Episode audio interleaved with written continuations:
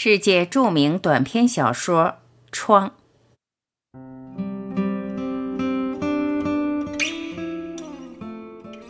一，在一家医院的病房里，曾住过两位病人，他们的病情都很严重。这间病房十分窄小，仅能容下两张病床。病房有一扇门和一个窗户，门通向走廊，透过窗户可以看到外界。其中一位病人经允许，可以在每天上午和下午被扶起来坐上一个小时。这位病人的病床靠近窗口，而另一位病人则不得不日夜躺在病床上。当然，两位病人都需要静养治疗。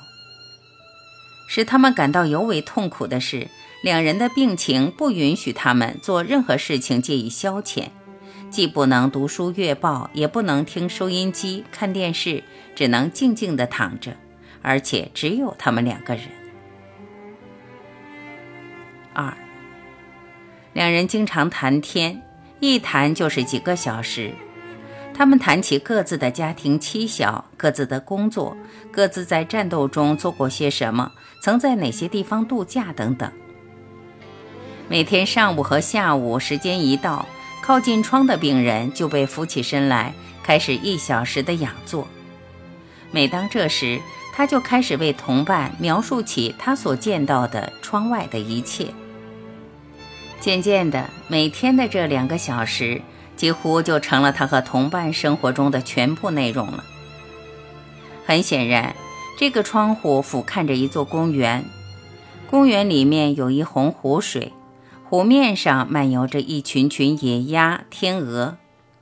公园里的孩子们，有的在扔面包喂这些水禽，有的在摆弄游艇模型。一对对年轻的情侣手挽着手在树林里散步。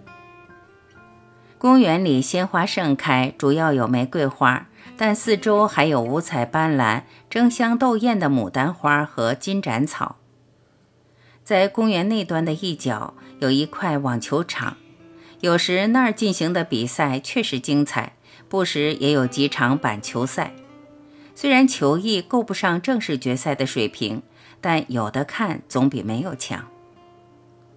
那边还有一块用于玩滚木球的草坪。公园的尽头是一排商店，在这些商店的后边，闹市区隐约可见。躺着的病人津津有味地听着一切，这个时刻的每一分钟对他来说都是一种享受。三，描述仍在继续。一个孩童怎样差一点跌入湖中？身着夏装的姑娘是多么美丽动人！接着又是一场扣人心弦的网球赛。他听着这栩栩如生的描述，仿佛亲眼看到了窗外所发生的一切。一天下午，当他听到靠窗的病人说道。一名板球队员正慢悠悠地把球击得四处皆是时，不靠窗的病人突然产生了一个想法：为什么偏偏是挨着窗户的那个人能有幸观赏到窗外的一切？为什么自己不应得到这种机会？他为自己有这种想法而感到惭愧，竭力不再这么想。可是他越加克制。这种想法却越加强烈。他白昼无时不为这一想法困扰，晚上又彻夜难眠，结果病情一天天加重了。医生们却对加重的原因不得而知。四，一天晚上，他照例睁着双眼盯着天花板。这时，靠窗的同伴突然醒来，开始大声咳嗽。呼吸急促，时断时续，液体已经冲塞了他的肺腔。他两手摸索着，在找电铃的按钮。只要电铃一响，值班的护士就立即赶来。但是不靠窗的病人却纹丝不动地看着，心想：他凭什么要占据窗口那张床位呢？痛苦的咳嗽声一声又一声，卡住了，停止了。直至最后呼吸声也停止了。不靠窗的病人仍然盯着天花板。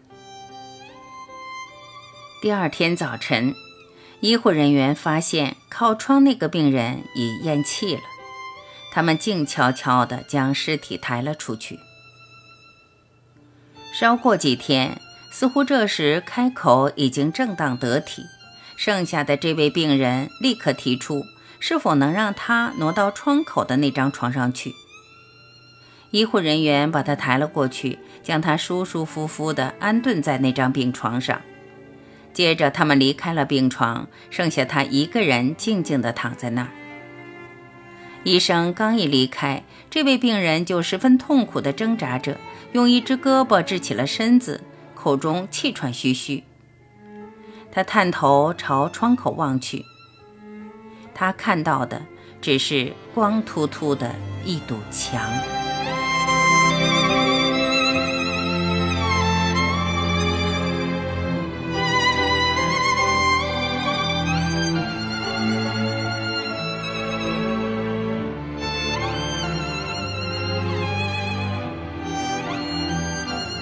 感谢聆听，我是婉琪，再会。